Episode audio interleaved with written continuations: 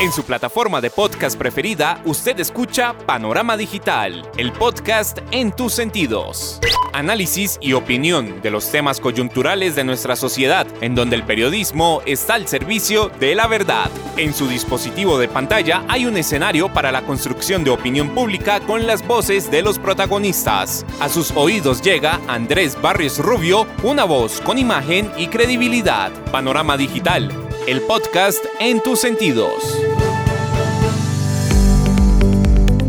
Señoras y señores, ¿qué tal? Reciban un saludo muy cordial. Acá estamos, como cada ocho días, cumpliendo nuestra cita semanal en su dispositivo de pantalla, llevando el podcast a sus sentidos a través de las plataformas de Anchor, Spotify, Apple, TuneIn, Podimo y principales escenarios del podcast en el ecosistema digital. Punto de encuentro, análisis y opinión de los temas coyunturales de Colombia y el mundo en donde el periodismo está al servicio de la verdad. Bienvenidos. Panorama Digital, el podcast en tus sentidos.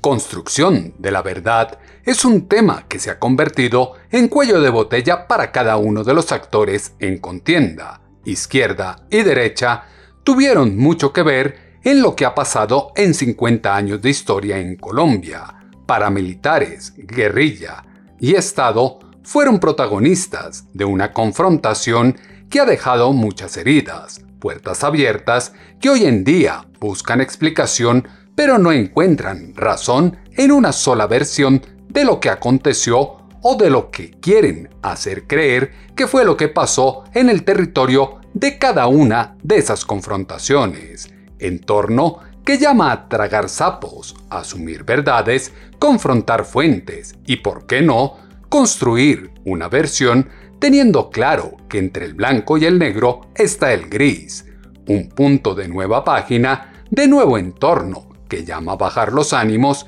y creer que hay un camino en el cual cambiar todo el entorno que está en medio de una verdad parcializada. El que se oye en su plataforma de podcast es Andrés Barris Rubio con Panorama Digital, el podcast en tus sentidos. Panorama Digital, el podcast en tus sentidos. Verdad, justicia y reparación, tres ejes sobre los que se tejen los acuerdos de paz, reconstrucción y reconciliación del colectivo social que está atomizada por la polarización pasar la página del conflicto y avanzar en la construcción de futuro es una tarea pendiente de los colombianos. Restablecimiento de una convivencia pacífica solo será posible cuando se supere el desequilibrio que se tiene frente a una realidad parcializada de Colombia. Flaco favor hacia el esclarecimiento de lo vivido en el marco del conflicto que la JEP y la Comisión de la Verdad sean incapaces de desligarse de los sesgos políticos que los acompañan. La realidad social se interpreta con las voces que son noticia. Panorama Digital, el podcast en tus sentidos. Instancias llamadas a ser objetivas para ser ecuánimes frente a los actores del proceso están plagadas de agentes que se constituyen en jueces y parte en cada una de las diligencias. Grotesco fue evidenciar que quienes fungen de interlocutores señalan e indilgan culpas sin reconocer su posición conexa en favor de uno de los implicados. Actores del conflicto armado fueron la guerrilla, los paramilitares y el Estado. Relato de la conflagración exige escuchar y dar validez con beneficio de inventario a la versión que cada uno brinda para complementar la narrativa de la historia colombiana. Peligroso factor de verdad es escuchar solamente lo que se alinea con la posición de cuotas burocráticas, reducir el discurso a la incompleta interpretación que busca garantizar la impunidad de un grupo guerrillero narcoterrorista y condenar a quienes lo combatieron con contundencia. Impactó ver la indiferencia en el trato al expresidente Uribe frente al expresidente Santos. Hay un claro objetivo de confrontación como lo dijo en Semana en Vivo la senadora Paloma Valencia. En torno a la Comisión de la Verdad, pues me quedaron muchas reflexiones. Primero, que yo creo que el presidente Uribe em, pues rindió, digamos, esta, estas declaraciones que son muy importantes, pero em, me, me, impactó ver la diferencia en el trato del presidente Uribe frente al trato del presidente Santos. Eh, a Santos pues prácticamente no se le hicieron preguntas, lo del presidente Uribe en cambio me pareció mucho más confrontacional. Eh, me impresionó, digamos, eh, el sesgo que uno ve en esas preguntas, el sesgo que, que le siento a la Comisión de la Verdad y creo que eh, ahí evidentemente ya tienen una versión de lo que le quieren contar a Colombia y que simplemente están recaudando información para darle a Colombia la versión de eh, un poco a las FARC y de inculpar un propio, propio, propio Estado colombiano. Entonces yo sí me quedo con la impresión de que quienes ganamos con el no teníamos razón, que estas son instituciones sesgadas, creadas para imponer una versión específica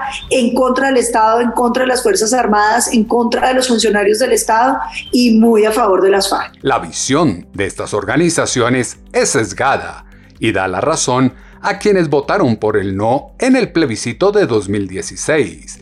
Esfuerzo por revertir los hechos, borrar atrocidades y convertir en víctimas a los victimarios, lejos de una intención de paz, en la naturalización del propósito de un clan que firmó el Acuerdo de La Habana y pretende invisibilizar que está en deuda con el arrepentimiento, la entrega total de las armas, la ruta del narcotráfico, los bienes inmuebles y materiales, el dinero y demás elementos para la reparación de las víctimas.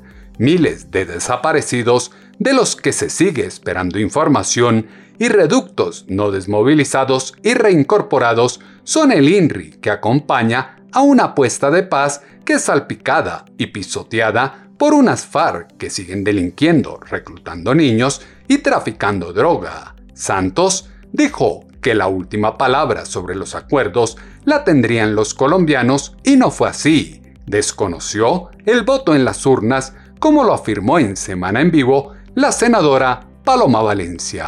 Decía que somos muchos los que no reconocemos las instituciones surgidas del Acuerdo de La Habana, porque es que aquí hubo una primera violación y es que presidente Santos, como promesa electoral, dijo que la última palabra sobre los acuerdos la tendríamos los colombianos. Lo prometió, lo dijo, lo aseguró y llamó a un plebiscito. Y en ese plebiscito ganamos los del no. Yo no sé qué pedazo es que no entendieron los de los acuerdos de La Habana que consideran que eh, les parece que es que ganamos por muy poquito, les parece que es que no debimos decir lo que decíamos, que es que dijimos mentiras. ¿Cuáles mentiras? Dijimos que le iban a regalar curules a los, crímenes a los criminales de lesa humanidad, ya ahí los tiene sentados en el Congreso. Dijimos que iba a haber impunidad y mire la impunidad. Dijimos que no iba a haber verdad y mire que no ha habido. Nosotros nada de lo que dijimos no se cumplió. Creo que nos quedamos cortos en muchos temas, pero no, la, la verdad de las cosas es que nosotros ganamos las elecciones y ganamos con el no y esa decisión de los colombianos se irrespetó. Y de ahí surgieron unas instituciones plagadas de una ilegitimidad que va a ser insalvable para el resto de las vidas de los colombianos. Muchos no reconocemos las instituciones surgidas del Acuerdo de La Habana porque son un irrespeto con los colombianos. Disidentes son un fenómeno que vincula a la guerrilla, pero no es ajeno a lo que aconteció en el pasado con grupos paramilitares o carteles de la droga. Miopía social nubla e invita a desconocer que unos optaron por el delito, otros pagan o pagaron por sus penas en prisiones nacionales o internacionales, y el resto fungen de próceres de la moral y las buenas costumbres sin siquiera responder por sus acciones no santas del pasado. Delgada línea entre los procesos de negociación que se acrecentó con el no al plebiscito de octubre de 2016 es el que no permite concebir al grueso de la población colombiana que quienes hicieron tanto daño a la sociedad desde la ilegalidad ahora gesten la desestabilización desde la legalidad ocupando un escaño en la clase política. Difícil es para los comunes que los colombianos olviden que ellos mataron a miles de personas a lo largo y ancho del país. Secuestraron, torturaron, violaron, destruyeron poblaciones enteras, desplazaron comunidades, traficaron droga y reclutaron niños. Sin embargo, pese al entorno, se habló de amnistía general. Los problemas de Colombia son muy graves y deben atender a distintos focos, como lo exaltó en Blue Radio el expresidente Álvaro Uribe Vélez. ¿Por qué hablo yo de amnistía? En algún momento de esas muchas horas de esa reunión, el padre de Rum me dice a mí que yo tengo y puedo contribuir a la paz total de Colombia. Y me lleva a unos, eso me lo ha dicho en varias ocasiones, y entonces me dice que qué pienso yo, que qué hay que hacer. Le dije, padre, varios puntos. Mientras tengamos este narcotráfico, es muy difícil que haya paz, el desprecio de, la, de esa delincuencia por la ley y por la vida. Segundo, padre, aquí se nos ha agravado la pobreza por la pandemia, pero para resolverla no podemos afectar la empresa privada. El país tiene que permitir un crecimiento muy elevado sostenido de empresa privada. Tercero, padre, aquí hay que acabar la corrupción, el Estado gigante. Cuarto, padre, necesitamos nosotros quitar estigmatizaciones. En Colombia han asesinado a mucha gente diciendo es colaborador de los paras, es colaborador de la guerrilla. Padre, aquí hay una, un diferencial una simetría en el tratamiento judicial. Eso no va a permitir que se curen heridas. El país va a tener que pensar de pronto en algún modelo de amnistía. Eh, es en ese, yo he pensado mucho el tema, pero nunca pensé que eso fuera a salir el domingo. Sale por la pregunta que me hace el padre sobre qué considero para la paz total en Colombia. La paz de Colombia depende de muchos factores. El primero de ellos, que los actores del conflicto paguen por sus actos. Afán y ansia de poder de la izquierda atiza la polarización nacional exaltando personajes con los que difícilmente se puede compartir algún tipo de principio. Intenciones de paz son el foco distractor para legitimar la indelicadeza de actores políticos que quieren reducir 60 años de conflicto al odio recalcitrante sobre una ideología de extrema derecha que por doquier representa a un expresidente. Participación de excombatientes en actos de perdón denota el cinismo de caudillos electoreros que faltan a la verdad de los hechos y bien alejados están del sometimiento para normalizar todo lo sucedido en la espiral de beligerancia que circundó a Colombia desde la década del 50. Madurez democrática del país pide llamar las cosas por su nombre, reconocer que Colombia quiso poner fin al conflicto armado, pero olvidó estructurar un plan de tránsito o estrategia política y militar que hiciera frente a la desmedida presencia de poderosas bandas criminales que son financiadas con secuestros, extorsiones y narcotráfico. Es claro que no se está midiendo con el mismo rasero a los actores del conflicto armado colombiano, como lo expresó en Blue Radio el expresidente Álvaro Uribe Vélez. Sí, por supuesto, no tengo exactamente el modelo, pero creo que la asimetría en el tratamiento judicial la exige. Por ejemplo, cuando nosotros sacamos la ley de justicia para reparación, que se le aplicó a 35 mil paramilitares y a 18 mil guerrilleros, muchos de mis críticos dijeron, 5 o 8 años de cárcel para los paramilitares es muy poquito. Y después, cuando se definió ni un día de cárcel para la guerrilla, dijeron, no puede haber cárcel para la guerrilla. Entonces yo veo una simetría en el tratamiento judicial entre guerrilla y paramilitares, entre la impunidad total a la FARC y, los civiles que han delinquido entre la impunidad total a, la FARC y la expectativa de un acuerdo con el ELN, etcétera, etcétera. Todo eso me preocupa. Usted sabe cuánto me he opuesto a la impunidad total. He dicho que la impunidad absoluta es parte de las nuevas violencias. Por eso le he dicho que hay que pensar cómo se puede regular un alivio, cómo se puede regular un tema de derechos políticos, cómo se puede definir eh, una simetría, no ese tratamiento diferencial tan dañino. Tratamiento diferencial es dañino, pero se debe explorar una fórmula que acabe con la impunidad que reina desde el proceso de paz. Mamertos que añoran vivir como parásitos desde la financiación estatal son los que están poniendo palos en la rueda a la gente que apuesta por trabajar para el progreso de Colombia. Es claro que la falta de valores y principios es la que está llevando desesperadamente a los sensei humanos a perder el norte en su intención de llegar al poder a como de lugar. Desestabilización del país desde la política de egos no admite ningún tipo de crítica para su líder salvador, maquiavélico sujeto que sabe hacer uso magistral de narrativas manipuladas e intereses políticos y electorales que construyen un relato falaz que afecta a la nación. Odio, violencia y falta de empatía rayan la ideología de unas instancias con poca voluntad de construir en la diferencia. Mentiras que se tejen con el apoyo de corrientes afines al progresismo y el socialismo del siglo XXI, son las que debilitan la posibilidad de construir memoria histórica y hacer justicia para las víctimas del conflicto en Colombia. El padre Francisco de Rux, presidente de la Comisión de la Verdad, asumió toda la responsabilidad en la controvertida declaración mediática del exmandatario Álvaro Uribe Vélez, como se escuchó en Blue Radio. Y quiero decirlo con toda franqueza, es responsabilidad mía. Al llegar ahí eh, y ver que eh, se había decidido por parte del expresidente Uribe que la conversación saliera a través de las redes de él, nosotros, y eso es responsabilidad mía, yo preferí seguir adelante. Entonces, hacer que también nuestra red entrara y entrara desde nuestros canales propios. Después al rato en la conversación me di cuenta que el canal de nosotros no estaba funcionando. Lo reconozco. ¿Para qué vamos a, discutir eso? Lo reconozco.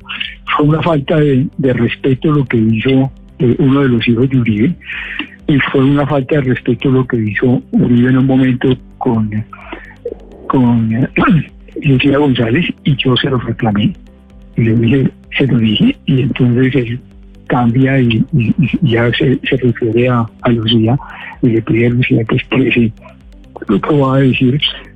Acepto que pasó eso, pero quiero insistir en que para mí lo más importante que pasó ahí, quiero ponerlo con toda su fuerza, es el haber llegado allí a conversar eh, con una persona que sabemos cómo, cómo, cómo, cómo son los contextos que vive plantea, pero haber llegado allí a hablar con él, a escucharlo, a plantearle los puntos de fondo que la Comisión tiene que plantear, el problema de la paz al que me refería antes y de forma como si ha sido partido el país, el problema eh, de los informantes, de cuatro millones de informantes que para nosotros tiene el efecto de fondo de lo que ha sido la idea de que en el país hay enemigos internos y que hay que sospechar de nosotros colombianos, el problema del paramilitarismo que llevó a los rifirrafes más largos cuando tuvimos las, las, partes más duras de esa conversación, el problema de las masacres durante su, su, participación en el, gobierno, el, el, problema de lo que pasó con la dominación paramilitar,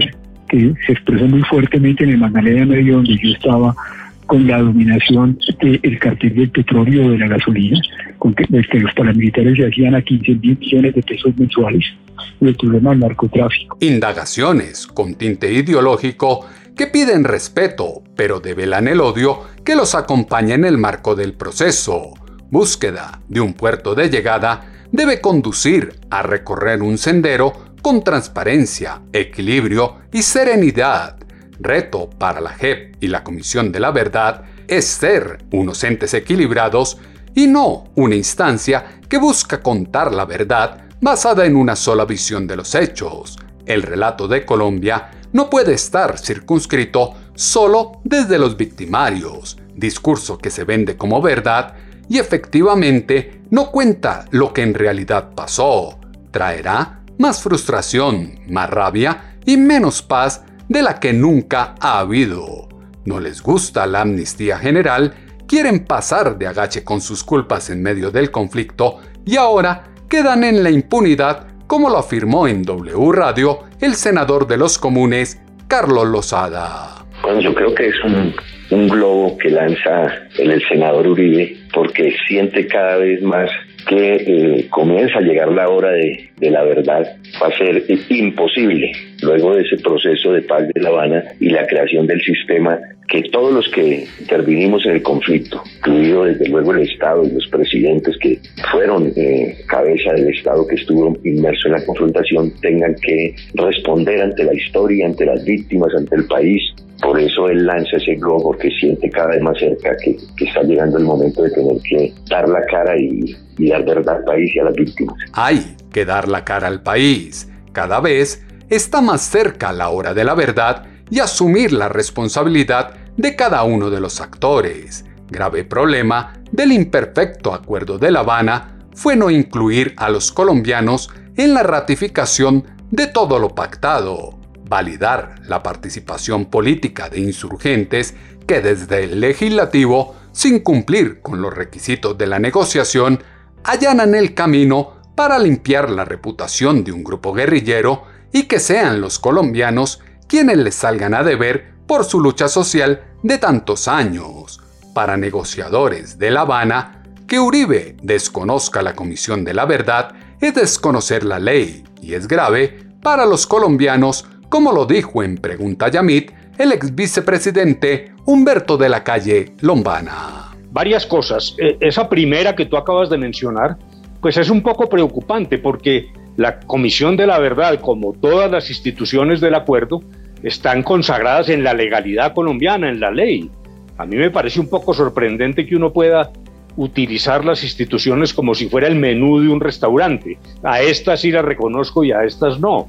Me parece que eso es eh, un golpe al Estado de Derecho. Me parece bien que se hubiera hecho la diligencia en esas condiciones, pero el, efecto sobre los colombianos es muy malo. Es simplemente entrar en rebeldía frente a una institución como la Comisión de la Verdad. Por un estrecho margen, pero en efecto ganó el no, eso hay que reconocerlo.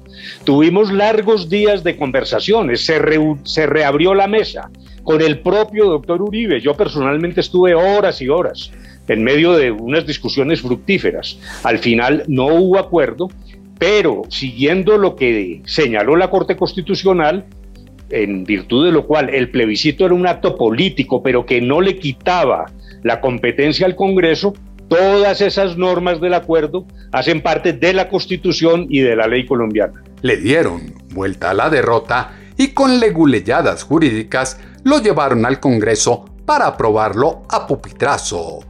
Problema de la justicia está en el sesgo que dejan ver magistrados y jueces que desde una afiliación política jamás interrogan a exguerrilleros con la misma vehemencia e intensidad que lo hacen con quienes pertenecen a la ideología de derecha colombiana. Enemistad de los extremos tiene su símil en las barras bravas del fútbol, bravucanería de micrófono que desconoce que el buen actuar se construye desde una ideología superior del bien, centro político que parece una utopía, pero tiene un verdadero criterio sobre valores, iniciativas, acciones, verdad y sociedad.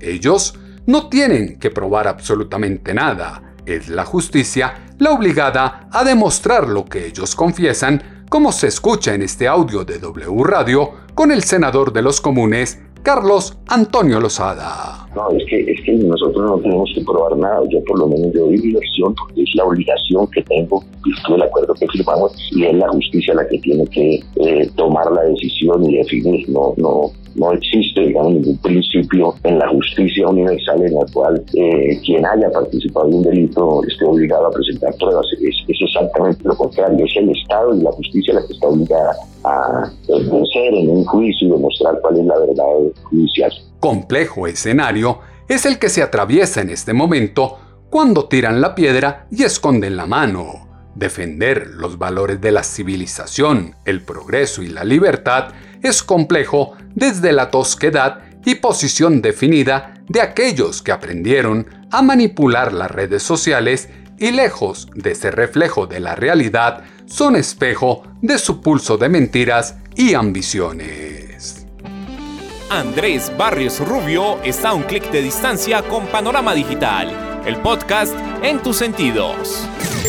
Favorecimiento e impunidad que se pretende imponer a los colombianos divide y polariza aún más el país. Lo que necesita Colombia es sanar las heridas, que actores del conflicto armado se bajen del pedestal y aporten a una verdad sincera, elementos que fueron insumo para la columna de opinión en pulso.com que esta semana hemos titulado Verdad Parcializada. Sus comentarios los esperamos en la cuenta en Twitter, arroba atutobarrios o en la página web www.andresbarriosrubio.com.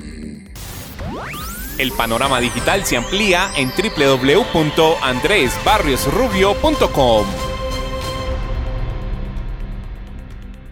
Reparación de las víctimas será imposible desde los postulados acomodados, deshonestos y amañados que se venden en el afán de un golpe de populismo mediático que delinea las pretensiones políticas de la izquierda colombiana. Las plataformas de podcast tienen su panorama digital con Andrés Barrios Rubio.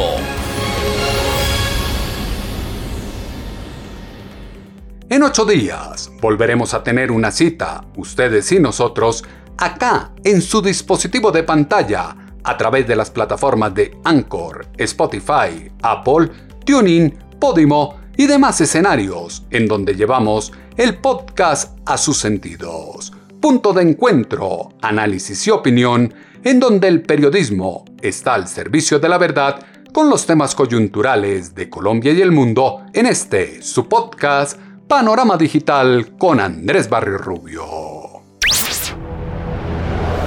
En su plataforma de podcast preferida, usted escucha Panorama Digital, el podcast en tus sentidos.